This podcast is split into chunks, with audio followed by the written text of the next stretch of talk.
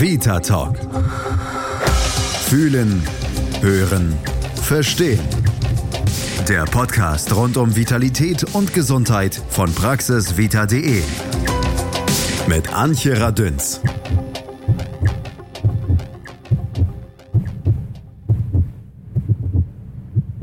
He did not die from the condition that we treated him for. And um, it was really heartbreaking at autopsy to see uh, um, how beautiful this heart looked. It uh, was normal in size. The suture lines were all intact without any evidence of infection or clotting inside the heart. Uh, and it was really um, a great disappointment for us to see that he died of pneumonia and um, the heart that we really treated him for uh, was uh, looked so uh, normal. Herzchirurg Christian Barnard, Kapstadt, Dezember 1967. Die Geschichte der Organtransplantation beginnt vor vielen tausend Jahren. Bereits etwa 5000 vor Christi umranken Mythen und Legenden den Wunsch der Menschen, verletzte oder verlorene Körperteile einfach auszutauschen. 500 vor Christi. Erste Eigenhauttransplantationen von altindischen Heilern. 1846. Die schmerzausschaltende und betäubende Wirkung von Äther wird entdeckt und markiert den Anfang der modernen Anästhesie. Größere Operationen werden möglich. 1883. Der Schweizer Chirurg Theodor Kocher verpflanzt einem jungen Mann menschliches Schilddrüsengewebe. 1902. Emmerich Ullmann vollführt die erste technische erfolgreiche Nierentransplantation bei einem Hund. 1933. Der ukrainische Arzt Juju Voroni transplantiert erstmals eine postmortal gespendete menschliche Niere. Abstoßungsreaktionen sind noch unbekannt.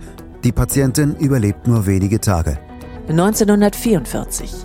Der britische Zoologe Sir Peter Medawar entdeckte die Grundlagen der modernen Transplantationsimmunologie mit der Gewebekompatibilität. Abstoßungsreaktionen des Körpers können so erklärt werden. 1954. Erste erfolgreiche Lebendorganspende durch Joseph E. Murray gelingt. 1962. Erste erfolgreiche postmortale Organspende. 1963. Erste Leber- und Lungentransplantation. 1967. Der südafrikanische Chirurg Christian Barnard führt die erste erfolgreiche Herztransplantation durch. Der Patient konnte 18 Tage überleben. Juan van Roth gründet Eurotransplant, eine internationale Stelle zur Organvermittlung in Leiden in den Niederlanden. 1984. Gründung der deutschen Stiftung Organtransplantation DSO. 1997. Das Transplantationsgesetz tritt in Deutschland in Kraft und legt genau fest, wie Spende, Entnahme und Übertragung menschlicher Organe und Gewebe ablaufen müssen. 2016. Das Transplantationsregister wird eingeführt.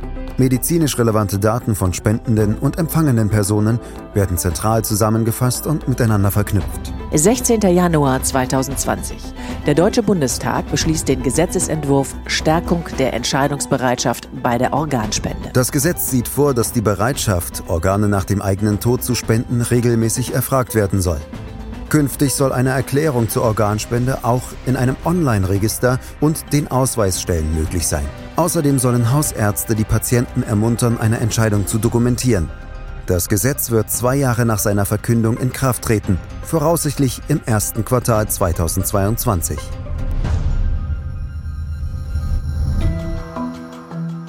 Organspende ist unser großes Thema heute mit allem Für und Wider. Ich bin sehr, sehr froh, dass ich heute eine ganz tolle Geschichte präsentieren darf und dazu auch gleich zwei Männer in der Leitung habe, mit denen ich sprechen darf. Nämlich einmal denjenigen, der ein Organ gespendet bekommen hat und damit wirklich eine fantastische Vita jetzt vorlegen kann. Es ist Elmar Sprink, der, darf man glaube ich sagen, fitteste Herztransplantierte in Deutschland, den ich tatsächlich jetzt in Lanzarote erwische oder auf Lanzarote und da macht er nichts anderes, als mal ebenso für den Ironman zu trainieren. Und auf der anderen Seite haben wir in Bad Oeynhausen im Deutschen Herzzentrum den Arzt, der das Herz bei Elmar eingesetzt hat. Das ist Dr. Michael Morschus. Er ist geschäftsführender Oberarzt der Klinik für Thorax- und Kardiovaskularchirurgie am Herz- und Diabeteszentrum in Nordrhein-Westfalen im schönen Bad Oeynhausen. Und allen beiden sage ich jetzt erstmal schönen guten Tag. Morgen. Ja, guten Morgen. Fangen wir mit Elmar an, Herr Dr. Morschus, denn das ist derjenige, der wirklich eine fantastische Geschichte erlebt hat, wobei das natürlich fantastisch jetzt erst im Nachhinein ist. Denn Elmar, als es losging, war das sicherlich alles ganz anders. Also deine Frau hat dich wohl gefunden. Weißt du eigentlich noch, wo deine Erinnerung wieder ansetzt, wann du dich erinnerst, wo du wieder wach geworden bist? Also meine Erinnerung setzt da an, dass ich äh, wach werde und liege halt im Krankenhausbett. Da läuft im EKG-Monitor sind Ärzte und ähm, da, da, setzt es eigentlich wieder an. Also das war 10 vor 8 ungefähr. Und da, wo es aufhört, äh, gefühlt zwei Stunden vorher. Da war ich zu Hause. An dem Tag hatte ich äh, von zu Hause äh, gearbeitet. Und ähm, hatte mittags noch äh, überlegt, eine Runde mit meinem Nachbarn joggen zu gehen. Es war aber so ein heißer Sommertag. Und schlussendlich habe ich äh, dann äh, ja, meine Arbeit abgeschlossen, mich aufs Sofa gesetzt und wollte die Tour de France-Etappe vom Vortag gucken. Mhm, mhm. was man und, so als ähm, Radsportbegeisterter eben so tut. genau, ich habe immer, immer schon gerne, damals auch mit Jan Ulrich äh, angefangen, immer schon gerne die Tour de France geguckt. Das mache ich auch bis heute noch. Yeah. Und das habe ich an dem Tag auch getan. Mhm. Ähm, ich weiß eigentlich nur noch, dass ich ein bisschen irgendwie wie eine Art Übelkeit verspürt habe, aber auch nicht so, dass ich jetzt nicht auf die Idee gekommen wäre, irgendwie nicht, nicht Sport treiben zu wollen. Ja, dann äh, habe ich mich aufs Sofa gesetzt und das war irgendwie so halb sechs und äh, meine Frau hat noch im anderen Raum gesessen, mich was gefragt. Ich habe dann nicht mehr geantwortet und dann äh, war ich auch schon blau angelaufen. Und sie hat dann äh, glücklicherweise ganz schnell reagiert, hat bei, äh, bei unserem Nachbarn geklopft. Mhm. Und der äh, Michi ist Viszeralchirurg in Köln-Mehrheim und der war am Kreuzband äh, zu dem Zeitpunkt operiert und äh, wusste natürlich, was zu tun ist. Was für ein und, Glück. Äh, der hat mich dann wiederbelebt. Mhm. Meine Frau hat in der Zeit alles offen gemacht, die ähm, also nicht Fluchtwege, sondern die Rettungswege mhm. ähm, für dann den, den Notarztwagen und so weiter. Und, Mhm. Aber glücklicherweise ähm, war ich nicht so lange ohne Sauerstoff, äh, irgendwie drei, vier Minuten. Mhm. Mhm. Dr. Morsches, ich möchte Sie gleich mal ganz kurz schon dazu nehmen und möchte mal fragen, es gelingt ja nicht allen und vielleicht sogar gar nicht so vielen, dass sie tatsächlich rechtzeitig noch dann in einer Klinik ankommen. Was passiert dann in dem Moment, wo, wie Elmar, da äh, die Klinikpforten sich öffnen? Ja, es ist sehr kritisch, ja, weil wenn das Herz nicht mehr schlägt und äh, der Körper nicht mehr mit Sauerstoff versorgt ist, kriegt man ganz, ganz schnell Schäden, ne? Mhm. hauptsächlich Hirnschäden. Ja, Mhm, und mhm. so, man hat eigentlich gar keine Zeit. Ne? Man kann sagen, dass das Sterberisiko pro Minute mit ungefähr 7% zunimmt. Mhm. Ja, so jede Minute, die verloren geht, ist, ist lebensgefährlich, sage ich mal. Ja. So das Riesenglück war tatsächlich, dass ein Sachverständiger, sage ich mal, jemand, der genau wusste, was er machen musste, direkt in der Nähe war Mhm. und das Leben von Elmar gerettet hat, sage ich Mhm, mal. Ja. mhm. Und dann hat er natürlich Glück, dass sein Herzrhythmus ganz schnell wieder hergestellt wurde, Mhm. damit der Körper wieder mit Blut versorgt war und er sich erholt hat. Viel Glück gehabt, so muss man das sagen. Ja. Mhm, mhm. Elmar, du hast natürlich viel Glück gehabt und das wird jetzt sicherlich in unserem Gespräch noch häufiger auftauchen, dieses Wort Glück. Wir kennen so als Laie herkömmlich bei Herzstillstand entweder der klassische Herzinfarkt ist die Ursache oder möglicherweise ein Blutgerinnsel, also eine Verstopfung einer Arterie, die ihn zum Gehirn möglicherweise nicht mehr versorgt. Also das sind so die Klassiker, die eigentlich dazu führen. Das hat bei dir offensichtlich alles nicht vorgelegen. Wann hat man dir was erklärt? Äh, weil du hast eben noch vom Herzrhythmus gesprochen. Mhm. Der war äh, auch, äh, der Dr. Moschus hat das ja äh, auch, auch angesprochen, der war sehr durcheinander, sodass man mich in der Klinik nochmal geschockt hat. Mhm. Das ist dann tatsächlich komplett im Rhythmus. Also der Herzschlag war äh, stark erhöht, glaube ich, nachdem ich wiederbelebt worden bin. So stand das zumindest in den, in den Akten irgendwie drin. Irgendwie. Mhm. Mhm. Das ist wahrscheinlich dann auch nicht gut, wenn das viel zu lange ist, weil ich weiß nicht, wie das Herz dann Schäden nimmt. Das ist ja vielleicht für 200 gemacht beim Sport, aber für weiter drüber wahrscheinlich dann irgendwann auch nicht mehr ausgelegt. Mhm. Kann der Und, Dr. ähm, Morschus kurz einhaken und es erklären? Ja, nee, das stimmt. Also, ähm, natürlich, ja, wenn, wenn man Sport macht, dann darf die Frequenz ruhig da höher gehen. Ne? Ja. Man sagt immer 220 min minus das Alter. Ja. Nee, aber wenn das in Ruhe passiert, dann ist etwas natürlich los. Und dann muss man kontrollieren, was es ist. Mhm, mhm. Über 200, dann hat das Herz gar keine Zeit, sich zu füllen und dann ist es, kann das nicht mehr effektiv arbeiten, sage ich Mhm. mal. Mhm. Da muss man unbedingt was machen. Das ging ganz schnell los mit ähm, Untersuchungen, die man jetzt mit Ende 30 auch nicht unbedingt alle haben möchte, aber zum Beispiel Herzkatheter. Da war dann auch relativ schnell klar, ich glaube auch schon an, an ersten Bluttests, äh, vorher, dass ich keinen Herzinfarkt hatte. Also mhm. das war es nicht und jetzt auch, auch kein Blutgerinnsel, sondern meine Herzkranzgefäße waren äh, alle frei und mhm. auch mhm. Nicht irgendwie, da war jetzt, da saß nichts zu oder so, eigentlich so wie das aussehen soll. So sah das Herz zumindest von innen aus. Von außen, ja, da gab es irgendwie Wandbewegungsstörungen, mhm. sodass die Pumpfunktion auch eingeschränkt war. Aber wissen, warum das so ist, war nicht klar. So hat man halt viele äh, viel gemutmaßt. Das kommt natürlich darauf an, wenn jetzt jemand Sportler ist, ist jung und der hat äh, sowas, dann kommt man auf die, äh, ja, schnell äh, einfach auf die Idee, dass vielleicht eine dass ich irgendwo mir Viren oder Bakterien eingefangen mhm. habe, die äh, den dann weiter damit Sport gemacht habe. Das war dann so die Vermutung.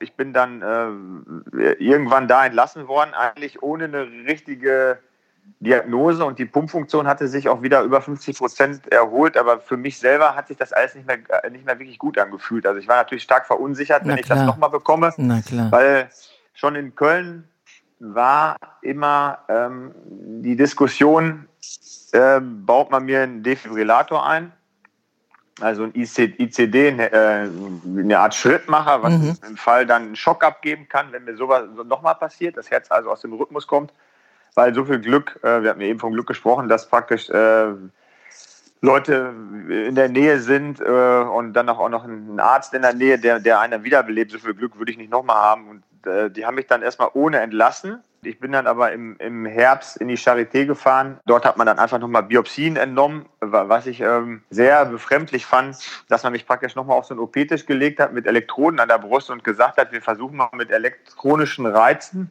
das Herz aus dem Rhythmus zu bringen. Äh, sollte das gelingen, müssen wir dich halt schocken. Mhm. Du wirst halt warm an der Brust und mhm. du wirst dann irgendwie kurzfristig ja, weg sein. Mhm. Und das hat dann auch, also das ist bei mir dann passiert und die, äh, so wie ich mich erinnern konnte, haben die gesagt, wenn das Herz ganz gesund ist, darf das eigentlich nicht passieren. Und so dass man an dem Herz definitiv irgendwas dran ist, wir wissen aber nicht was. Also mhm. wir müssen jetzt, das war die Begründung für den Einbau dieses Defibrillators. Das, mhm. da, das, mhm. da, kann ich mich noch ganz gut dran mhm. erinnern. Dr. Morschus, können ähm, Sie das kurz erklären? So, das, das heißt überstandene Herztod, was Elmar hatte. Also sprich, das Herz war komplett aus dem Takt. Yeah. Er hat dann viel Glück gehabt, hat das überlebt. Yeah. Und dann muss man natürlich immer gucken, wodurch ist das überhaupt entstanden. Weil, wie ihr beschreibt, hat das Herz sich langsam auch wieder erholt und so. Dann haben die einfach getestet, gibt es da am Herzen irgendeine Quelle, wo die äh, unregelmäßige Herzschlag oder sogar Herzflimmern entsteht. Mhm. Und dann haben die dann das gesucht, sage ich mal. Und der Plan ist eigentlich, wenn man das dann findet, dass man das verödet, sodass das nicht nochmal passieren kann. Ah, okay. Genau, und der Defibrillator ist äh, deswegen implantiert, weil man weiß ja nie, es kann immer nochmal passieren äh, und dann muss man dafür sorgen, dass das Herz automatisch wieder in richtige Takt gebracht wird. Mhm, und dann mhm. gibt es wie so einen Schrittmacher ja, mit einer Elektrode ins Herz und das erkennt sofort, wenn das Herz völlig aus dem Takt ist und gibt dann einen Schock ab. Mhm. Ja, das ist einerseits mhm. ist das natürlich äh, nicht schön, wenn man das hat, nee. weil man natürlich immer aufpassen muss, dass auch die Herzfrequenz nicht so hoch geht, weil dann könnte das auslösen. Andererseits kann es lebensrettend sein. Elmar, bei dir war es definitiv lebensrettend und ja. trotzdem war die Geschichte da ja noch nicht zu Ende, denn unser nee, Thema ist ja heute Organspende. Wir müssen nee, lange nicht zu Ende. Also das, das, diese Verödungsmethode, mhm. äh, von der der Dr. Mosch gesprochen hatte, kam bei mir auch gar nicht in Frage, weil die gesagt haben, diese Wandbewegungsstörung sieht irgendwie äh, eigenartig aus. Und das war ja dann auch so, dass äh, praktisch die Leute, die im, im, im Oktober in der Charité noch gesagt haben, ich kann wieder arbeiten gehen, was ich dann auch getan habe. Und äh, das Herz hat irgendwie, keine Ahnung, Pumpfunktion von 53 Prozent, das mhm. ist auch wieder okay. Ähm, die haben dann im April äh, des nächsten Jahres gesagt, ich brauche ein neues Herz. Mhm. Weil in, in dem kurzen Zeitraum im, äh, im Januar bin ich nachts wach geworden und hatte noch einen, äh, einen Pulsschlag von 23. Ähm, war dann irgendwas schief und ja, das im Prinzip wieder beim Nachbarn geklingelt, der kein Kardiologe ist und dann kam Gott. wieder der Rettungsdienst. Was für ein Glück, dass ähm, der da wohnt. Dass der da wohnt, ja, der hatte auch, der hatte da tatsächlich äh, früh eine OP, musste auch weg. Also der hat auch gesagt, er kann auch gar nichts machen, wir müssen halt einen Rettungswagen wiederholen. Mhm. Ähm, äh, das war dann irgendwie eine, eine Blockierung am, äh, an, der, an dem Reizleitungssystem, was praktisch gar nicht mehr jeden Herzschlag übergeleitet hat. So muss man sich das. Ich hatte immer das Gefühl, ich weiß ja bis heute nicht genau, was ich hatte, mhm. Ähm, mhm dass irgendwas in meinem Herz sich eingeschlichen hat, sagen wir es mal ganz laienhaft, was nach und nach gewisse Dinge kaputt gemacht hat. Also, mhm. Also ob das Reizleitungssystem, dann war es mal an einer anderen Stelle, dann hat sich die Wand komisch bewegt. Schlussendlich ist das Herz dann ähm, in dem Jahr 2011, ich hatte immer zu viel Wasser an Bord. Äh, da reden wir nicht um ein Kilo, sondern wir reden über nach zwei, drei Wochen über sechs, sieben Kilo, die ich einfach mehr, mehr gewogen habe und musste dann äh, durch Entwässerungsmittel, die ich als Medikament selber, das selber steuern konnte, dann alle drei Wochen ungefähr in die Klinik und dann musste das Wasser komplett wieder raus, weil das mhm. natürlich auch irgendwie das für den Kreislauf dann ungünstig, das kann man jetzt nicht zu Hause machen. Mhm. Dr. Morschus, das ist ja Gewebswasser. Woher kommt das dann in so einer Situation? Was ist dann so der physiologische Vorgang, der dahinter steht? Genau, das Herz pumpt schlecht. Ja.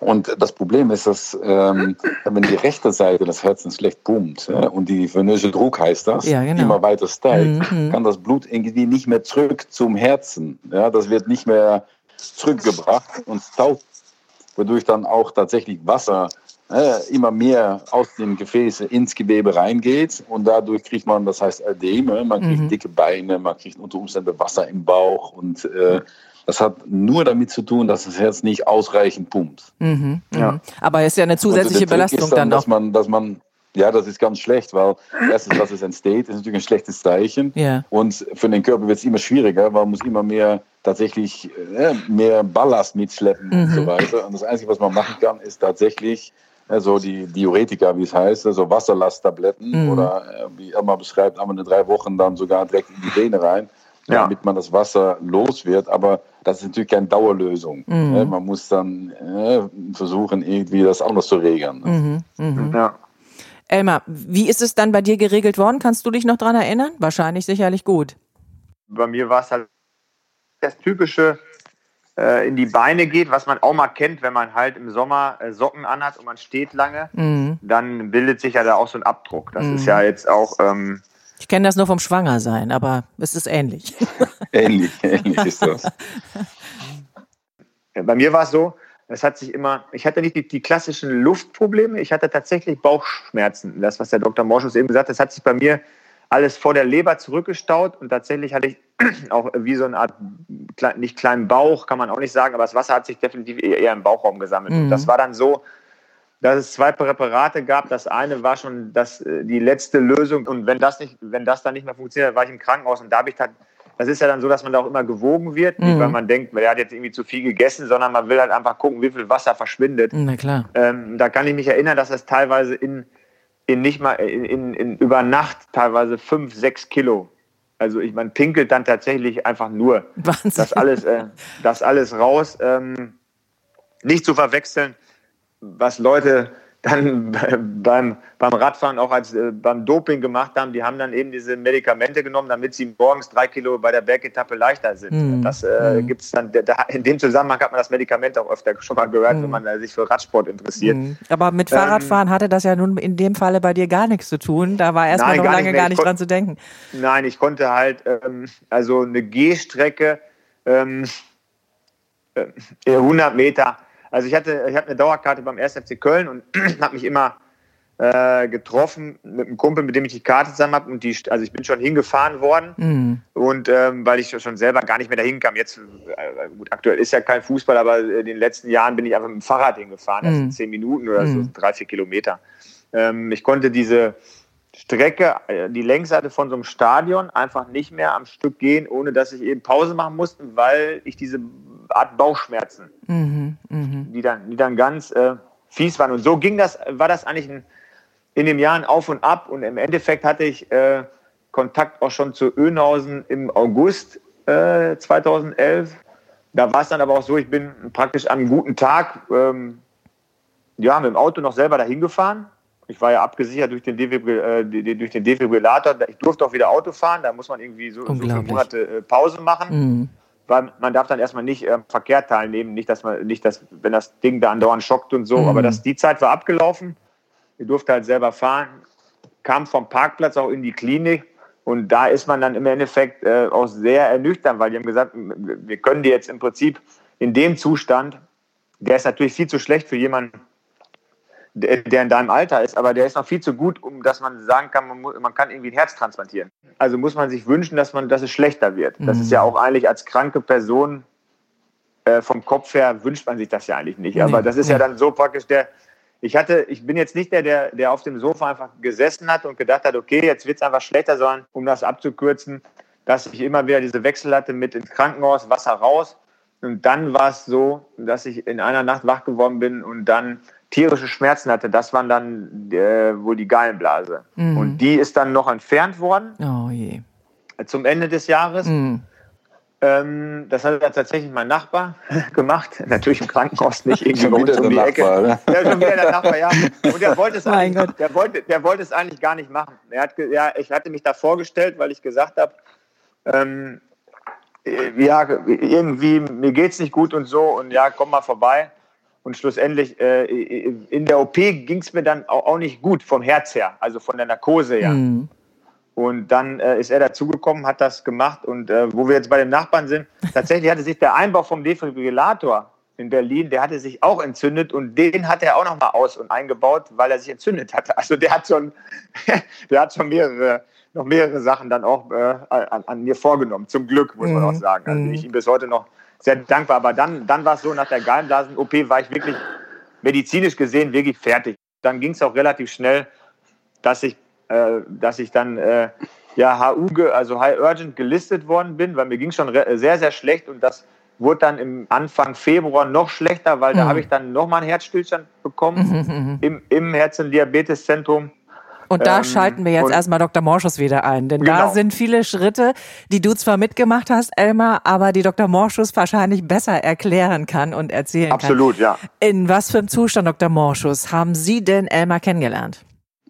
So, äh, das ist genau wie Elmar beschreibt, also dass ähm, letztendlich die ganz genaue Ursache, warum das Herz so schlecht wurde, äh, ist nicht ganz bekannt. Wir sagen dann immer äh, Myokarditis, also yeah. Entzündung des Herzmuskels. Das mhm.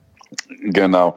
Und äh, man hat, ne, manchmal wird es auch wieder gut. Ne, und deswegen darf man auch nicht sofort Richtung Transplant gehen. Man muss immer mal erstmal alle anderen Maßnahmen treffen, ne, mhm. wie tatsächlich ICD, Medikation, in der Hoffnung, das Herz wird besser. Mhm. Aber äh, leider, äh, bei Elmar war das definitiv nicht der Fall. Es wurde immer schlechter. Und irgendwann kommt man in ein Stadium, dass man eigentlich gar nicht mehr gehen kann, sage ich mal, und sich mhm. gar nicht mehr belasten kann mhm. und sogar in Ruhe das Herz den Körper nicht mehr ausreichend mit Blut versorgen kann. Dann gibt es noch immer Medikamenten, die das Herz so ein bisschen anpeitschen, sage ich mal. Also die, das heißt dann Katecholamine damit das Herz wieder ein bisschen besser wird. Aber das ist natürlich definitiv keine Dauerlösung. Mhm, ja? Mhm. Und wenn, wenn man schon so weit ist, da muss man sich wirklich überlegen, also geht es jetzt Richtung Transplant, geht es Richtung Unterstützungspumpe, so Ne, wenn, es gibt auch mal Situationen, ne, dass man nur, das heißt Palliation, ne, dass man sagt, wir können für den Patienten leider gar, gar nichts mehr machen. machen. Das, das gibt es natürlich auch. Mm. Aber Elmar war jung, mm -hmm. super motiviert -hmm. und äh, er war schlecht genug, das hört sich komisch an, ne, um einen High-Urgent-Antrag äh, genehmigt zu bekommen. -hmm. Muss, muss es einem schon richtig, richtig schlecht gehen und die Kriterien hat Elmar erfüllt. Und deswegen haben wir dann bei Eurotransplant Leiden das beantragt. Mhm. man kann ja nur exakt die Situation beschreiben. Dann gibt es drei Gutachter mhm. in der Eurotransplant-Region. Und die sagen ja oder manchmal auch nein. Ja, dann wird nicht oder nicht. Aber einmal wurde das dann Gott sei Dank genehmigt und hat dann bei uns mehr oder weniger unter Intensivbedingungen auf ein Spenderherz gewartet. Mhm. Diese Intensivbedingungen, Dr. Morschus, die müssen doch die Hölle sein, weil der Patient darf ja eigentlich gar nichts mehr alleine machen. Ja? Der liegt ja mehr ja. oder weniger da rum und wartet, so schlimm sich das jetzt anhört, darauf, bis endlich äh, der Anruf kommt, äh, jetzt gibt's ein Herz und jetzt können wir operieren. Und die Zeit dazwischen, wie erleben Sie denn das? Beziehungsweise, wir fragen auch Elmar gleich nochmal, aber Sie als ja, genau. Arzt, also das den Patienten auch beizubringen, also das stelle ich mir ganz, ganz schwierig vor. Ja, das Problem ist tatsächlich, dass äh, der Patient ist abhängig von Medikamenten, ne, ja. von Katecholamine. Ja. Das Herz ist ganz an der Grenze. Man misst andauernd so bestimmte Werte im Blut, um zu gucken, reicht das noch oder reicht es nicht mehr. Und das Problem ist, man weiß natürlich auch nie, wann das Spenderherz kommt. Ja, mhm. So, das kann in einem Tag kommen, kann aber auch in drei Monate kommen. Mhm. So, es ist immer so ein, äh, Bilanzakt, sage ich mal. So, schaffen wir das bis zur Transplantation oder müssen wir anders reagieren? Und das ist tatsächlich für den Patienten unglaublich schwer, weil auch die Tage nicht umgehen. Ne? Der liegt nur im Bett, der kann nichts machen, äh, die die, der wartet auf sein Spenderherz der weiß überhaupt nicht, wann es kommt, sodass ich glaube, ja, man kann das noch besser beschreiben, mhm. aber das muss ganz, ganz schwer sein. Mhm. Also wohl dem, der familiär dann gesettelt ist, Elmar, das war ja bei dir Gott sei genau. Dank so und ich glaube ja. auch das Pflegepersonal, was um dich herum war, also den schenkst du wahrscheinlich heute noch täglich Blumen, weil die dich so umgarnt haben in der nee, Zeit. Das, das war super, also im Endeffekt muss man sich das so vorstellen, dass äh, auf, heutzutage im normalen Krankenhaus, wo es jetzt, äh, sag ich mal, auf einer Station, wo es jetzt nicht um Leben und Tod geht, mhm. sondern wo man, wo man halt liegt nach einer, sag ich mal, nach einer Knieoperation. Da hat eine Krankenpflegerin, Krankenpfleger wahrscheinlich einen ganzen Flur oder der hat irgendwie 10, 15 Leute zu betreuen, wo er irgendwie wäscht oder frühstückt oder mhm. und bei mir war es so, also ich wurde betreut von einer Person und der hatte maximal noch ein anderes Zimmer. Also da sieht man auch, wie kritisch der Zustand war. Mhm. Mhm. Ich habe dann praktisch vom Februar bis äh, zum 9. Juni, mhm. äh, bis, äh, das, bis das Herz, Herz dann kam, mhm komplett gelegen und konnte auch wirklich auch nichts mehr bewegen. Also ich hatte einen Blasenkatheter, ich musste auf die Pfanne draufgehoben werden, ich musste hochgezogen werden, im Bett gelagert werden. Ich konnte wirklich gar nichts mehr. Und ähm, vielleicht die letzte Methode, Möglichkeit, die es auch noch gibt, weil ich immer wieder, wenn ich äh, in Öhnhaus noch bin, gerne auch Leute besuche und habe da auch schon Leute kennengelernt, mit denen ich immer heute noch Kontakt habe, dann gibt es auch die Möglichkeit, dass man das, äh, das, das alte Herz, das bei mir noch drin war, mhm. dass man das komplett ausbaut und dann hat man praktisch ein Kunstherzsystem, wie man so einen Rucksack. Mhm. Wenn man so eine Pumpe bekommt, wie ich, und man kann nach Hause, dann verschwindet man auch erstmal von dieser High-Urgent-Liste mhm. wieder, bis dann irgendwann was mit der Pumpe passiert, dass man wieder drankommt. Also es ist immer so ein bisschen so, äh, ich glaube, es gibt für alles seine Vor- und Nachteile, aber für den Patient selber, psychisch gesehen, ja, Besuch, Besuch mhm äh, von Freunden, Familien natürlich extrem wichtig. Mhm. Dann das Personal extrem wichtig, die Psychologin, die es auch gibt, auch extrem wichtig. Ja, Herr Dr. Moschus, aus Ärzteseite, wann wird entschieden? Wann gibt es die erste Pumpe? Wann gibt es die zweite? Nach welchen Kriterien oder nach welchen Krankheitsstadien haben Sie in diesem Fall jetzt auch bei Elmar entschieden, die Pumpen einzubauen? Und was hat es dann am Ende trotzdem so schwierig gemacht? Man muss das den Patienten ganz genau überwachen und wir haben dann bei Elmar gesehen, das Herz wird immer schlechter. Mhm. Ja, und dann irgendwann ist die Durchblutung des Körpers so schlecht, dass auch dann irgendwann die Nieren nicht mehr richtig funktionieren, die Leber nicht mehr richtig funktioniert mhm. und so weiter. Und dann kann es sogar sein, dass man den Patienten auch gar nicht mehr transplantieren kann, mhm. weil er dazu dann auch zu schlecht ist, sage ich mal. Ja? Und da muss man einen richtigen Zeitpunkt erwischen, dass man sagt, okay, wir können jetzt nicht mehr auf ein Herz warten, wir müssen jetzt ein ja, Herzunterstützungssystem, heißt das, implantieren. Mhm. Ja, so auf Englisch, so Left Ventricular Assist Device. Ja. So, dann haben wir uns dann dazu entschieden. Er war nicht glücklich, weil er natürlich äh, gerne die Transplantation wollte. Weil der ja, Vorteil von Transplantation ist, dann hat man nur eine Operation und dann ist mhm. alles vorbei. Mhm. Wenn man erstmal die Pumpe kriegt, dann hat man erstmal die Operation Pumpeimplantation. Ja, dann üblicherweise, wenn alles gut ist, geht man dann erstmal nach Hause, wartet ja, manchmal mhm. auch mehrere Jahre auf ein Spenderherz und dann kommt nochmal die Transplantation. Jetzt war die Situation bei Elmar äh, schon besonders, weil er hat dann die Pumpe an der linken Seite des Herzens bekommen. Die Pumpe konnte aber nicht richtig funktionieren, weil die rechte Seite nicht mitgemacht hatte. Mhm. Weil man ist mit so einem Linksherzunterstützungssystem immer abhängig von, wie, das, wie die rechte Seite des Herzens funktioniert. Mhm. Weil die rechte Seite des Herzens muss das Blut über die Lunge pumpen, äh, so damit, damit, die linke Pumpe, die man implantiert hat, funktionieren kann. Mhm. Das war bei immer nicht ausreichend, sondern wir waren gezwungen tatsächlich, auch an der rechten Seite des Herzens oh, eine vorübergehende Pumpe zu implantieren. Mhm. Ja, wir machen das dann vorübergehend in der Hoffnung, dass nach ein paar Tagen die rechte Seite sich erholt und man dann relativ einfach die Pumpe an der rechten Seite wieder explantieren kann. Mhm. Das war aber das Problem, das ne, zusätzlich noch ein Problem, die rechte Seite erholte sich nicht. Also die blieb schlecht und wir waren nicht in der Lage, die vorübergehende Pumpe an der rechten Seite wieder auszubauen. Und dann war das der Grund, erneut HU zu listen. Mhm. Also wieder erneut einen High Urgent Antrag zu stellen. Mhm. Wir müssen es noch mal kurz erklären. HU heißt also High Urgent. Das sind also wirklich die Patienten, die auf der Dringlichkeitsstufe bei Eurotransplant ganz, ganz oben stehen. Ne? Also die wirklich genau, das sind die Patienten, die drohen zu versterben. Genau, mal, genau. weil die so schlecht dran sind. Mhm. Und es gibt ja im Prinzip äh, zwei Status. Es gibt Status T, das bedeutet, man ist relativ stabil, mhm. ne? man ist häufig zu Hause, mhm. man ist transplantabel, sprich, es spricht nichts dagegen, transplantiert zu werden. Ja aber man wartet einfach, ne, bis ein Spendenorgan kommt. Das kann aber sehr, sehr lange dauern. Mhm. Ja, das ist eine lange Warteliste. Mhm. Ja, so, das kann wirklich bis mehrere Jahre sogar dauern. Ja. Wenn man aber ganz schlecht dran ist, dann kann man, ne, wie ich vorhin beschrieben habe, so einen HU-Antrag stellen. Dann wird das entweder genehmigt oder nicht. Mhm. Das bedeutet dann tatsächlich, dass man stationär bleiben muss. Man darf nicht mehr nach Hause. Und man ist dann äh, relativ hoch in der Liste, steigt man auf. Aber trotzdem kann das abhängig von Blutgruppe noch relativ lange dauern. Mhm. Das kann, die Wartezeiten sind jetzt ein bisschen kürzer geworden, aber zur Zeit, dass Elmar HU war, konnte das bis zu drei Monate dauern. Mhm. Das heißt also, es gibt auch noch Blutgruppen, die im Grunde genommen von vornherein schon ausscheiden oder wo es ganz schwierig ist, einfach Organe zu bekommen? Ja, so das ist äh, so Blutgruppe 0, ja. dauert relativ lange, Blutgruppe A auch. Und Blutgruppe zum Beispiel B oder AB, das geht deutlich schneller. Aha. Weil das ist eigentlich unlogisch. Man würde denken, so, ja, es gibt wenig äh, Empfänger für äh, B oder AB, dann gibt es auch, auch, dementsprechend wenig Spender. Mhm. Also das, komischerweise gibt es mehr Spender für B und AB. Mhm. Ja, das mhm. stimmt. Mhm. Elmar, ich kann mir das natürlich alles gar nicht vorstellen, weil ich war nie in dieser Situation. Man versucht ja als Außenstehender immer sich nur hineinzudenken und fragt sich, was ist in dieser Zeit in diesem Menschen eigentlich vorgegangen? Also zum einen natürlich immer dieser unbändige Wunsch, natürlich möchte ich überleben, natürlich möchte ich das schaffen und natürlich weiß ich, ich brauche ein Herz und ich möchte das haben. Aber all diese Gedankenprozesse, die du sicherlich auch immer im Austausch mit deiner Familie natürlich hin und her irgendwie für dich überlegt hast, äh, wie hält man das aus? Aber es gibt ja ein, äh, äh, im Prinzip, wenn man so, wenn ich so nah äh, oder direkt danach so zurückgeblickt habe, dann war das natürlich eine schlimme Zeit. Äh, diese, ja, im Prinzip sechs Monate, die ich gewartet habe und mhm. die ich auch äh, zu, ja, zum Großteil einfach gelegen habe und äh, davon halt äh, über 300 Monate an diesen Maschinen, auch auf Intensivstation.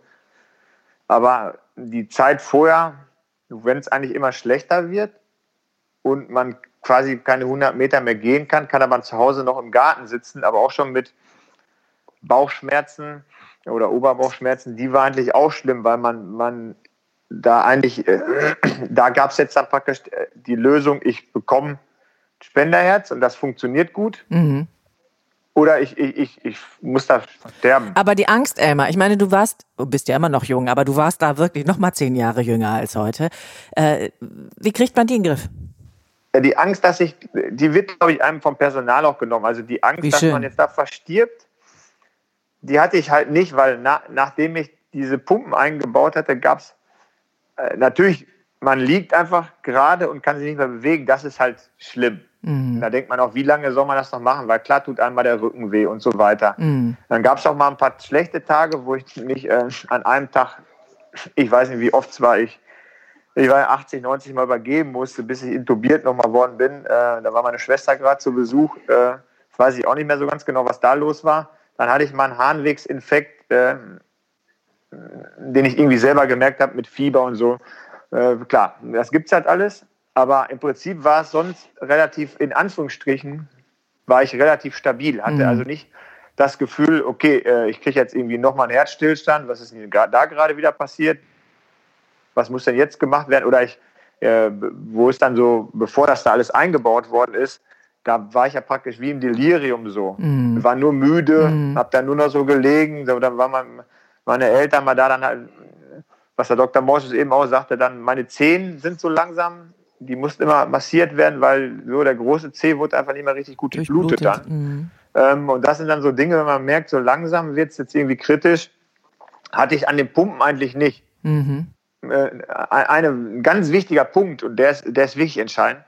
Man wird ja, wenn, bevor überhaupt irgendwas da eingebaut wird, wird man, weil man zu viel Wasser an Bord hatte, da hatten wir jetzt äh, anfangs drüber geredet, bekommt man eine Trinkmengenbeschränkung. Mhm. Wenn man sich jetzt mal vorstellt, man darf am Tag nur noch einen halben Liter trinken, das ist unvorstellbar. Ganz, ganz, ja, das kann man sich, man, sonst muss man sich immer ermuntern, ja, habe ich heute überhaupt schon einen Liter getrunken oder man, man soll ja drei Liter trinken. Und, und oft schafft man das gar nicht. Und wenn man nur einen halben Liter hat, ich weiß noch, dass es eine Situation gab, äh, bevor die Pumpen eingebaut worden sind, da stand am Bett noch mein Waschwasser. Mhm. Und ich hatte geklingelt und dann bekommt man noch so Stäbchen, wo man so dran lutschen kann. Und ich hatte so einen Durst, dass ich Teile von dem Wasser, wo ich mein Gesicht mit gewaschen und meine Zähne geputzt hat, habe ich es getrunken. Das ist ein bisschen wie im Survival Camp, Elmar. Ja. Ja, aber da, da, da sieht man, da, da kann ich mich noch erinnern, das äh, habe ich in meinem Buch auch beschrieben, was ein schlimmer Moment, aber ich Ja. wusste auch, also ich, ich kann mich erinnern an so einen Tag, da hat mir einer eine Dose Cola mitgebracht Mhm. und habe den ganzen Tag nur so einen Tee getrunken, bis der nachmittags kam. Das war das Größte an diesem Tag, Ach, weil ich Durst auf so eine Cola hatte. Das Wahnsinn. war das Größte vom Ganzen. Und das ist halt, und das hatte man an den Pumpen dann nicht mehr. Mhm. Das war der große Vorteil, dass das ja alles relativ, ich konnte halt was trinken, das floss oben rein durch den Blasenkasten. Das ist wie so ein bisschen, ja, man, wie so ein Roboter liegt man da und ist eigentlich gesteuert durch irgendein. Aber das war dann, da fühlte ich mich schon eigentlich ganz okay, so muss ich sagen. Hm, Es äh, hört sich jetzt komisch an. Nee, überhaupt nicht.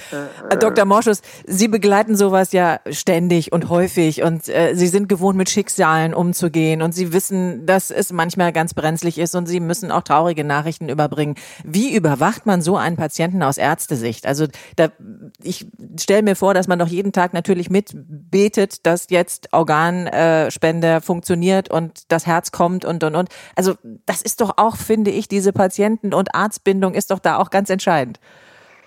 Ja, also äh, natürlich der Arzt, äh, aber das, es ist so, dass der Arzt natürlich nicht so intensiv Kontakt hat mit den Patienten Wie das zum Beispiel bei- das Pflegepersonal, Mm, weil mm. die sind natürlich mit einbezogen, äh, wir überwachen das und äh, wie Sie sagen, ja, natürlich sind wir auch emotional in die ganze Sache mit einbezogen, Mm. aber das ist äh, zehn Minuten, Viertelstunde pro Tag Mhm, und das Pflegepersonal ist, ist wirklich den ganzen Tag da. Ja. Mhm. Aber so was, was ganz wichtig war ne, bei Elmar, so wenn man da so liegt, ja, in so einem, sage ich mal, fast, muss man sagen, hoffnungslose Situation, dass man nicht die Hoffnung verliert. Ja. Mhm. Das, so Lebenswille einerseits ist extrem wichtig und auch das Ziel vor Augen, dass man weiß, die Transplantation wird irgendwann stattfinden, das wird gut gehen, ich werde wieder auf die Beine kommen und so weiter. Dass das jetzt so entwickelt, wie es sich letztendlich entwickelt hatte, konnte niemand vorhersehen. Nee, aber nee. die Überwachung ist tatsächlich auch extrem wichtig, weil Mhm. wenn so wenn ein Patient wie Elmar, wenn, man, wenn er da liegt, dann kriegt ein, eine Lungenentzündung oder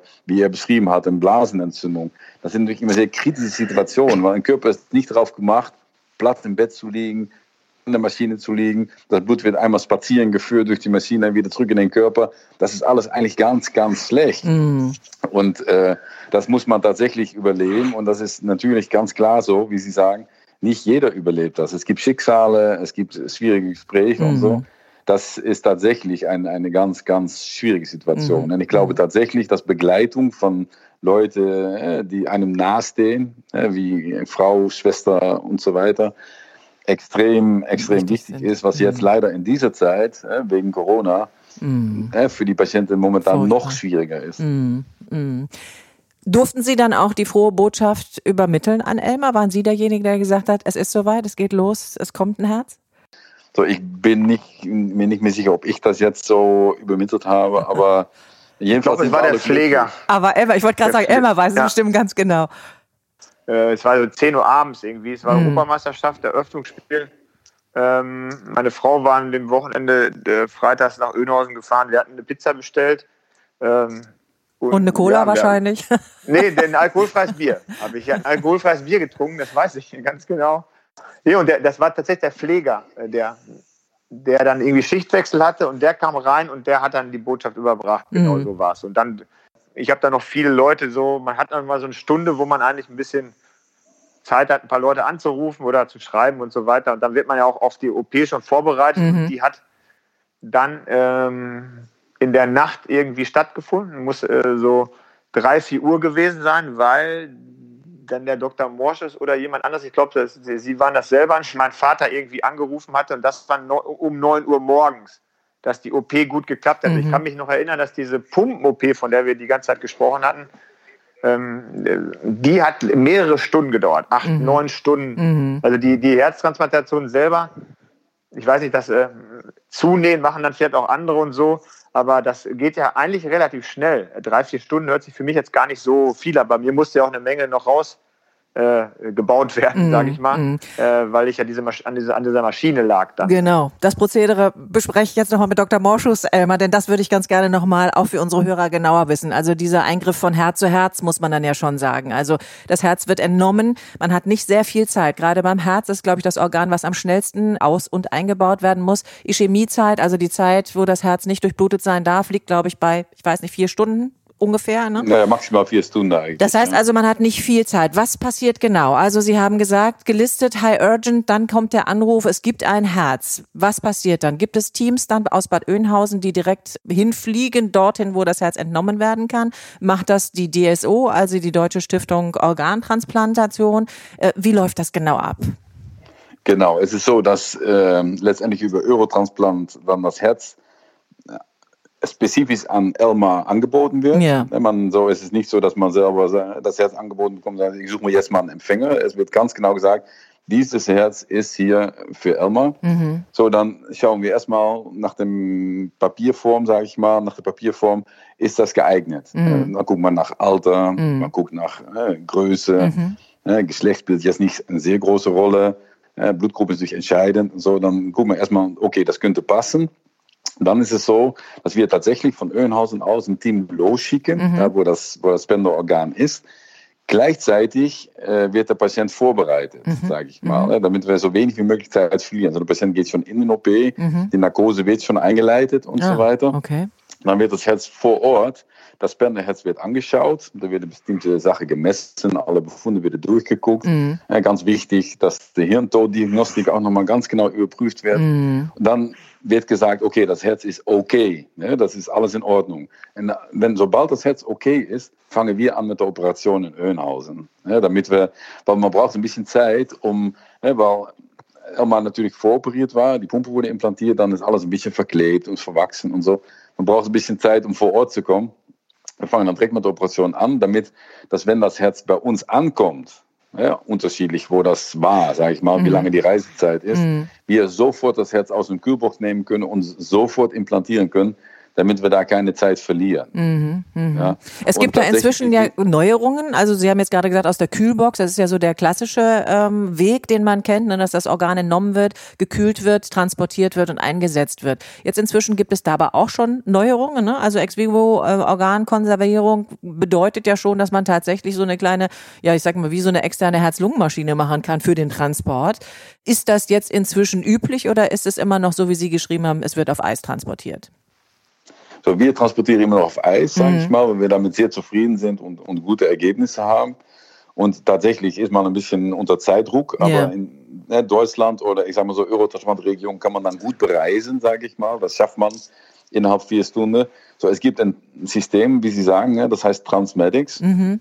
wo man das Herz an eine Mini-Herz-Lungen-Maschine anhängt. Mhm damit das Herz während des Transports immer perfundiert ist, ja, genau. durchblutet genau. ist und, mhm. und nicht in dem Sinne chemisch, sprich ohne, ohne Blut ist.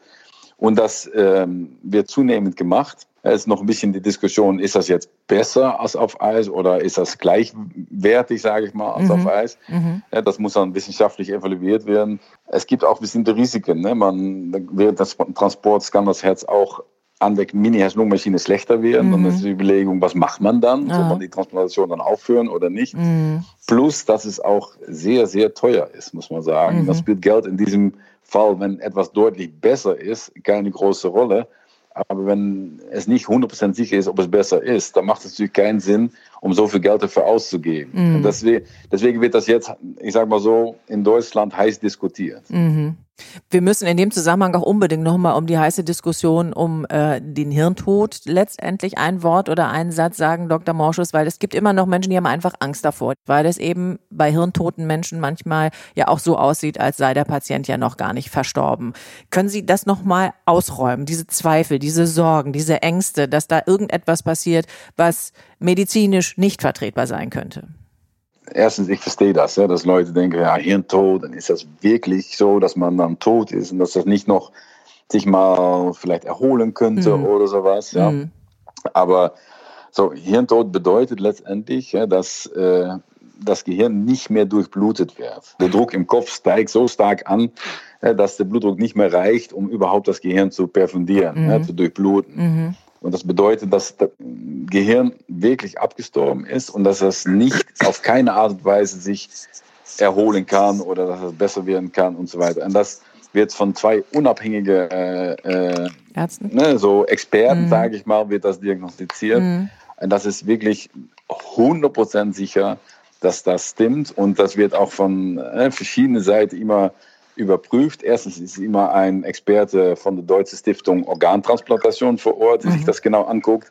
Dann, wenn wir, bevor wir das Herz entnehmen, gucken wir das uns auch nochmal ganz genau die Protokolle durch und so weiter. Mhm. Und ähm, ich persönlich habe da null Zweifel, dass da irgendwas mal sein könnte. Und ich glaube, das kann man definitiv ausräumen, dass da äh, irgendwas wäre, dass das nicht zu 100 Prozent richtig diagnostiziert wird. Mhm, mh. Und diese Ängste, dass da bei der Operation, also bei der Organentnahme, irgendetwas nicht berücksichtigt wird, die kann man ja, glaube ich, auch nehmen, Dr. Morschus, ne? Denn der wird die ja ganz normal narkotisiert, wie jeder normale Patient auch, ne? Genau, so es ist so, dass ähm, Natürlich, ja, so, äh, dass man äh, beim Organspenden finde ich unglaublich, dass Leute dazu bereit sind. Ja, finde ich, ich auch. Ich finde das unheimlich gut und ja. unheimlich schön ja. und das hilft andere Leute, wie man bei Elmar sieht, extrem weiter. Und dass man das Recht hat, dass alles exakt überprüft wird und alles da sehr sorgfältig mit umgegangen wird und dass auch mit den Organen, die man spendet, dass das so gut wie möglich gemacht wird und dass das, äh, das ist unglaublich äh, wichtig, absolut notwendig. Und ich kann Ihnen garantieren, dass das absolut so ist. Wir kommen zurück zu Elmar. Sie haben gesagt, es war ein Team vor Ort. Das Organ wurde entnommen, auf Eis zu Ihnen gebracht nach Bad Oeynhausen. Wie viele Leute warten dann im, im OP inklusive Elmar, der dann da schon vorbereitet liegt und auf sein Herz wartet? Das ist natürlich äh, ein, ein, ziemlich großes Team. Ja. Also sprich, es gibt Chirurg, es gibt zwei Assistenten, es gibt jemand an der Herz-Lungen-Maschine, es gibt einen Narkosearzt, es gibt äh, auch eine Schwester für die Narkose. Ja, da gibt es natürlich eine OP-Schwester, eine Springerin im OP, die die Sache angibt.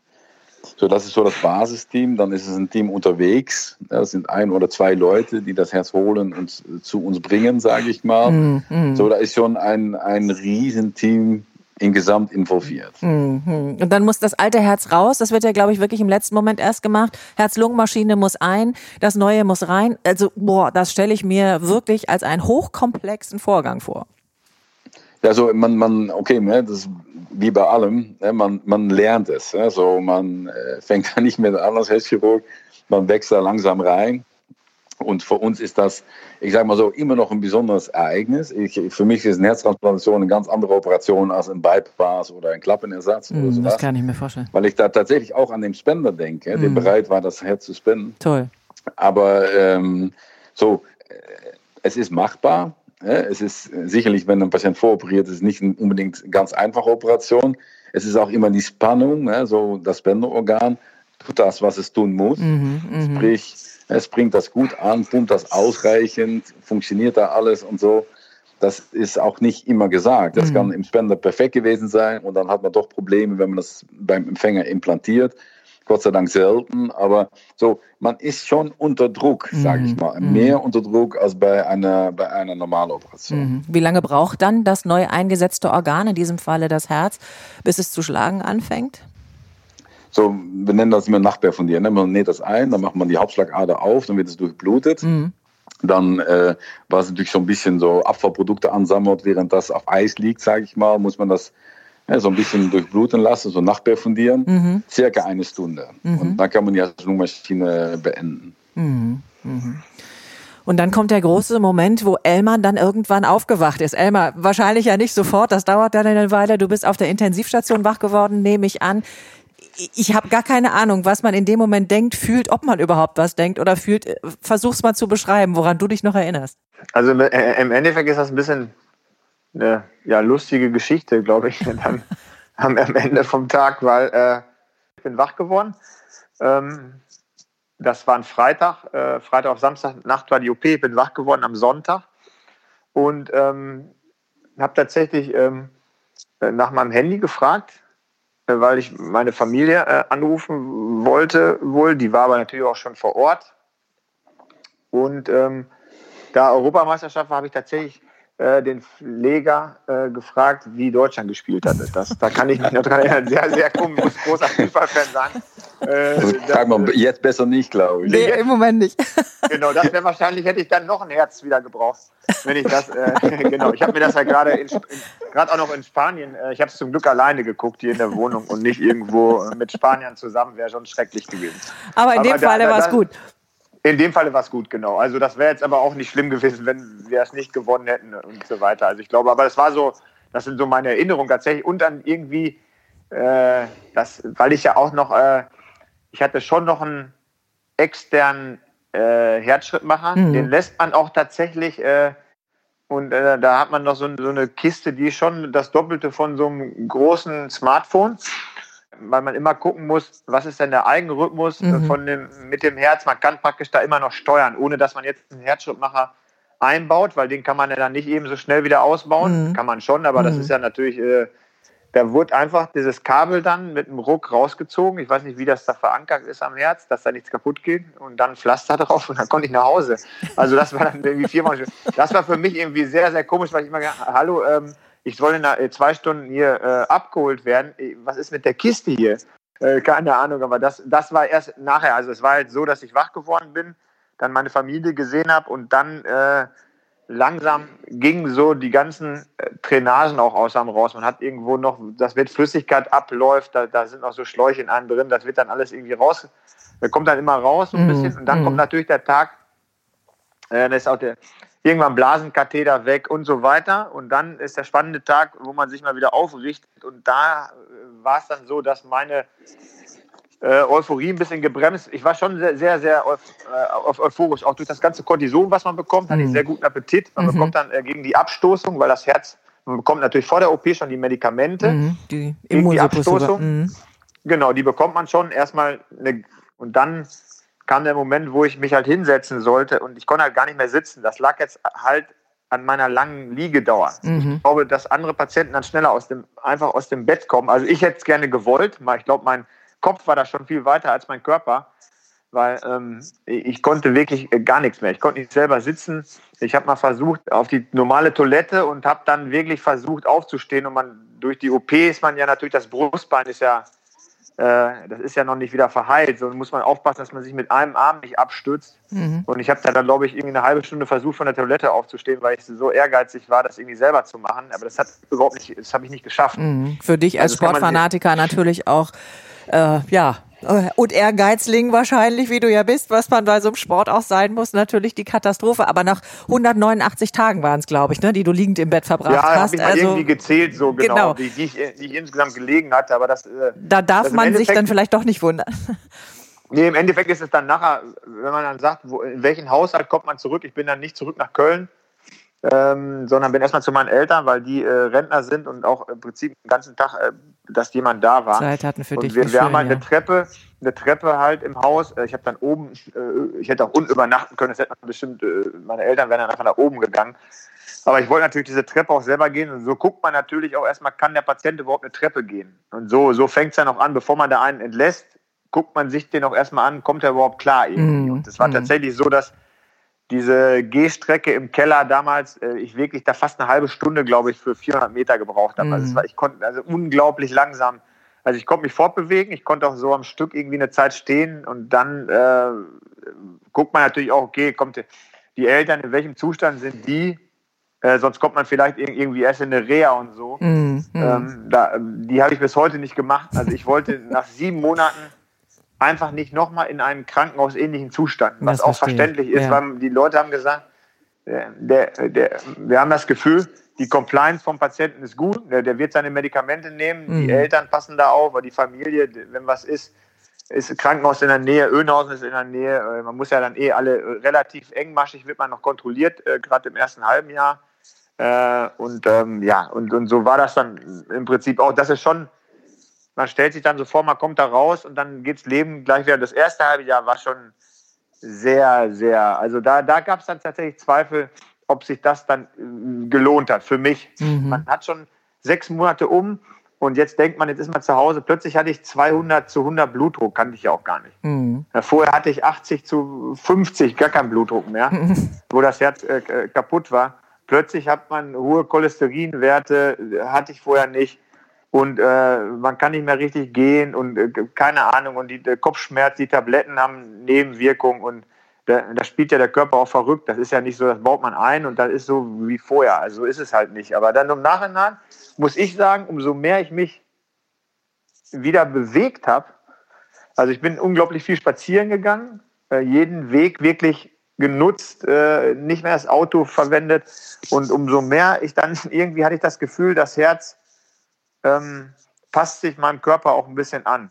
Und deshalb habe ich auch immer weiter Sport dann gemacht und mhm. immer mehr, weil mhm. ich irgendwie das Gefühl hatte, das fühlt sich fast dann irgendwann wieder so an wie, wie früher. Mhm. Also so also früher heißt bei dir ja schon über dem Normal des Normalen gewesen, denn du hast ja früher schon viel Sport gemacht. Dr. Morschus, ja. jetzt ist aber aus dem Elmar ein Patient geworden, von dem Sie mit Sicherheit nicht geglaubt hätten, dass der mit seinem zweiten Herzen Triathlon läuft und nicht nur einmal, sondern mehrfach Trailrunning macht, Bergsteigen geht, äh, die Transalpine 2016 gelaufen ist, den Cape Epic 2017, dieses Mountainbike-Rennen mitgefahren. Also Entschuldigung, ich weiß nicht, was ich noch aufzählen soll, um zu sagen, dass das doch wohl ein bisschen an Wunder grenzt. Oder sind Sie das gewohnt von Herz Transplantierten, Dr. Mauschus?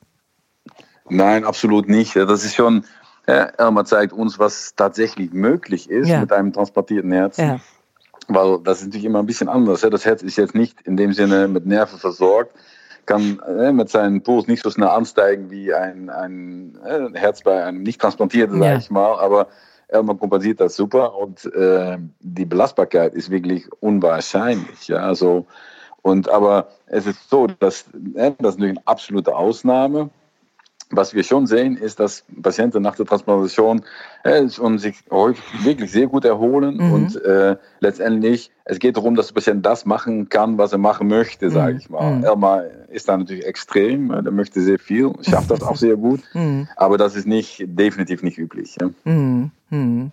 Emma, du hast, sagst es ja heute so leicht. Naja, dann habe ich immer ein bisschen weiter Sport gemacht. Hast du das selber für möglich gehalten, dass du wieder in so eine ja überdurchschnittliche Verfassung dich trainieren kannst? Nee, also zu, Be zu Beginn sicher nicht. Ich habe die Ziele oder den, diesen Zettel, den ich mir gemacht habe, noch auf der äh, HTX-Station vor der Entlassung. Da war, das waren schon eher kleine Dinge. Jetzt, jetzt komme ich natürlich auch von du, das ist ja eben angesprochen von Sachen, dass ich vorher Ironman-Rennen auch gemacht ja, habe, ja. Marathons gelaufen bin. Da ist natürlich dann die Frage, wo, woher kommt man und was nimmt man sich wieder vor? Bei mir war es tatsächlich so, also ich, bin mal Marathon gelaufen und, mein, und, und habe mir auf den Zettel geschrieben, wenn ich meine Hausrunde, die sind, das ist so 7,8 Kilometer in Köln gewesen, wenn ich die am Stück laufend wieder schaffe, für mich ein großes Glück. Mhm wenn ich überhaupt mal wieder Ski, Skiurlaub machen kann oder mhm. wandern kann. Da ging es jetzt auch nicht darum, den Großglockner zu besteigen, mhm. was ich noch gemacht habe. ähm, aber ging, man weiß ja auch nicht, was mit der Höhe. Ich habe mir überall das Beste, wie so, sage ich mal, jemand, der jetzt irgendwie Technologien klaut und dann das Beste davon zusammenbaut, was heute ja oft gemacht. Und so habe ich es halt auch versucht. Ich habe immer geguckt, was hat der gegessen, was hat der gemacht und dann geguckt, funktioniert das bei mir. Im Endeffekt bis dann praktisch, und dann habe ich auch Leistungstests gemacht. Also ich habe mich regelmäßig untersuchen lassen, natürlich, ob das Herz äh, in Ordnung ist und, und dann immer mein Kardiologe in Köln, der Professor Schneider, hat immer geguckt, wie geht es mir denn dabei? Mhm. Weil ich habe schon mit ihm immer abgesprochen, ich will jetzt gern das machen. Ja, dann gucken wir mal, machen Sie mal das, dann gucken wir mal, wie es Ihnen geht. Und dann habe ich äh, Leistungstests gemacht und da kommt man dann ja nachher auch schon sehen, ab wann kann man, ab was für eine anaerobe Schwelle beim Fahrradfahren zum Beispiel kann man dann überhaupt einen Ironman wieder machen. Äh, jetzt muss ich halt dafür trainieren. Mhm. Und dabei habe ich natürlich auch festgestellt, muss ich mich irgendwie anders erholen, weil die, die äh, zum Beispiel die Medikamente, meine Muskulatur hat sich halt verändert. Die sieht halt äh, nicht mehr so aus wie vorher. Und mhm. die, äh, wenn ich mehrere Tage was mache, brauche ich länger, mich zu erholen. Das mhm. liegt natürlich dann mhm. auch irgendwann, ist man, wird man auch älter. Ich muss mal ganz kurz den Dr. Morsches nochmal dazu nehmen. Herr Dr. Morsches, hat Elmar jetzt einfach Glück gehabt mit dem Organ, was er bekommen hat? Sie wissen es ja selber nicht. Sie haben ja gesagt, man guckt da erstmal nur aufs Papier und man weiß ja erstmal gar nicht. Ist ja nach wie vor in Deutschland so, dass man ja auch nichts über den Spender genau weiß und der Empfänger es auch nicht weiß. Das scheint mir doch wirklich so, dass da alles gepasst haben muss und das dann wirklich ein ganz starkes Herz gewesen ist. Also zu unserer Frage des Glücks zurückzukommen, das war eine große Portion Glück, die dazugekommen ist, oder? Ja, das, das ist definitiv so. Ich glaube, das hat sehr mit dem Alter des Spenders zu tun. Ne? Dass, wenn das ein junges Herz ist, das hat das eine unheimliche Kapazität, sage ich mal, um auch besser zu werden. Ich glaube, wenn das Herz jetzt äh, deutlich älter gewesen wäre, dass man so ein Leistungsniveau nicht, nicht erreichen kann. So insgesamt äh, hat das, muss das ein extrem gutes Herz gewesen sein. Ne? Vielleicht von einem Sportler, ich kann das nicht sagen, mhm. ich weiß es auch wirklich nicht. Mhm. Aber da hat, und da hat das natürlich wirklich unglaublich gut auftrainiert. Ja? So, es gibt ja wenig Beisp Beispiele wie Elmar. Ob andere das auch könnte, sage ich mal, das, ich kann das gar nicht sagen, weil es gibt es einfach zu wenig. Mhm, Aber mhm. letztendlich zeigt es, dass man, wenn man transplantiert ist, man ist motiviert, man das natürlich in die Richtung versuchen kann. Und wenn man dann irgendwann äh, limitiert ist, dann muss man sich natürlich auch äh, anpassen und auch nicht das Herz über, überlasten, sage ich mal. Ja, aber das ist natürlich extrem wichtig, dass man das überwacht macht, ja? Mhm. dass man sicherlich, was Elmar gerade sagt, Alter spielt auch eine Rolle. Ja? So die Regeneration nach Sport und so, je älter man ist, je länger es dauert. Und das sind alles Sachen, die muss man berücksichtigen. Ne? So, es ist nicht nur das Herz, es ist auch der komplette Körper, der, mhm. der mitmachen muss. Und deswegen muss man, wenn man solche Belastungen angeht, ja, so transplantiert oder nicht transplantiert, da muss man einfach aufpassen, lass ich es mal so sagen. Ja. Weil man offensichtlich bei Elmar sieht, es gehen viel, viel Dinge mehr, als sich die Medizin bisher irgendwie vorgestellt hat. Das heißt also, man muss schon eine Menge Glück haben, aber wahrscheinlich auch, ja, weiß ich nicht, Ehrgeiz sein, vorher schon in einer Verfassung gewesen sein, dass das alles irgendwie gepackt hat und möglicherweise, wie Sie die Motivation schon immer angesprochen haben, davon auch ganz viel haben.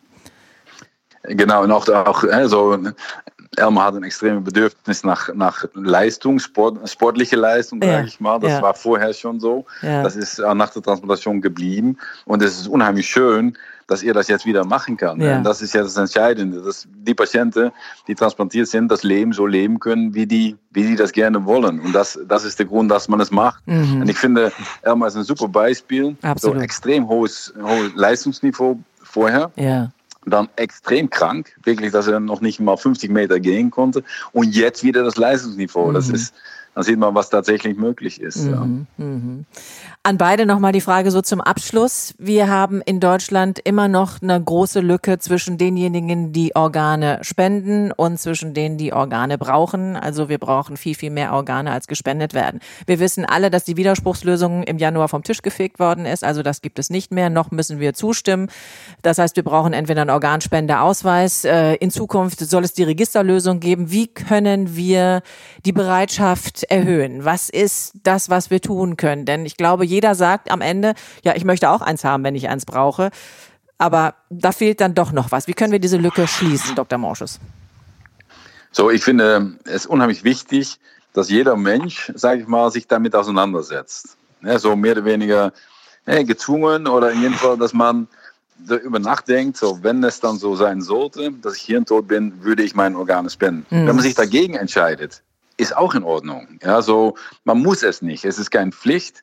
Aber wichtig ist, dass man tatsächlich ähm, auch mit seinen Angehörigen gesprochen hat, dass man vielleicht einen Spenderausweis hat, mhm. damit, wenn es eintritt, was niemand hofft, niemand auch niemand denkt gerne an solche Sachen, Nein. aber wenn dann sowas eintritt, jeder auch in der Umgebung weiß, okay, der hat sich damit auseinandergesetzt, der möchte sein Organe spenden oder auch nicht, sage ich mal. Mhm. Ja, so, mhm. das, das ist für mich das Entscheidende, so, dass jeder frei ist in seiner Entscheidung aber dass jeder unbedingt mal drüber nachgedacht hat. Mhm. Elmar, deine Auffassung dazu ist natürlich klar. War die vorher schon ich, klar?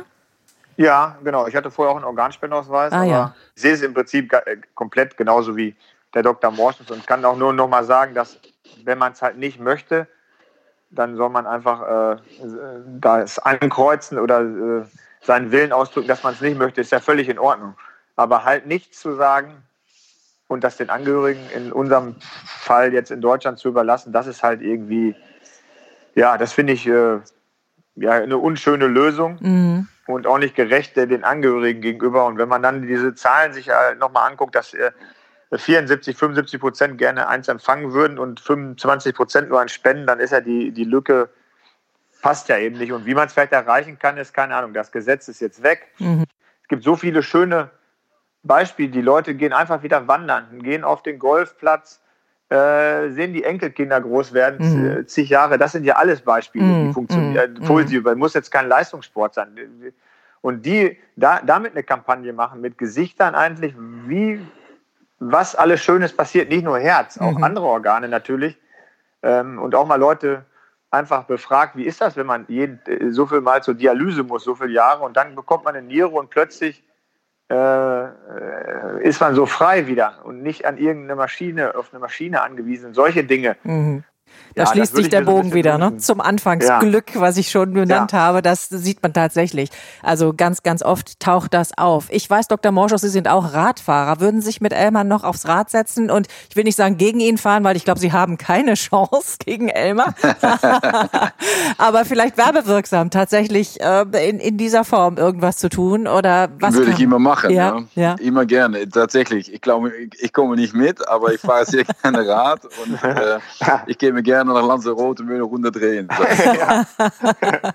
ja, das könnte man wirklich mal machen, wenn ich nächstes Mal in Önhausen bin, Sie haben freien Tag, bringe ich mein Fahrrad mit und wir fahren mal eine Runde Fahrrad. Vielleicht interessiert das ja auch mal irgendwie. Genau, vielleicht. Mit Pflegern äh, schon mal so ein, so ein, nicht ein Radrennen, aber so eine Charity-Radtour gefahren, was auch ja. schön war. Das ist halt das Schöne. Oder es gibt halt im Önhausen immer einen Stadtlauf, wo auch der Professor Gummer mitläuft oder äh, auch Pfleger, die dann mm, sehen, dass mm. ich, wie, wie, die mich gepflegt haben und ja, sehen, toll. der läuft fünf Minuten schneller als ich jetzt Wahnsinn. wieder. Und so. Das ist da, ja. das ist, wenn dann halt schöne Momente, glaube ich, auch für, für alle Beteiligten. Also, wir arbeiten jetzt an dem Radrennen. Dr. Michael Morschus gegen ja, Elmar Spring.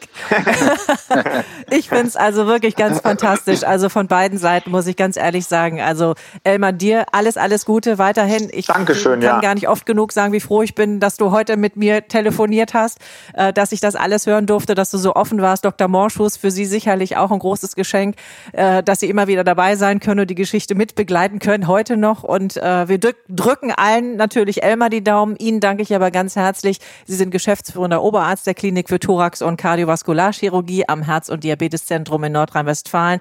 Haben da eine Menge zu tun. Insofern ganz herzlichen Dank auch für Ihre Zeit. Beiden Herren wünsche ich jetzt erstmal einen schönen Tag und vielen, vielen Dank. Bleiben Sie gesund. Danke. Danke. Schönes Ciao. Wochenende. Tschüss. Vita Talk. Fühlen, hören, verstehen. Der Podcast rund um Vitalität und Gesundheit von praxisvita.de. Ihr habt Fragen oder kennt vielleicht einen interessanten Krankheitsfall? Dann mailt uns an podcast.praxisvita.de.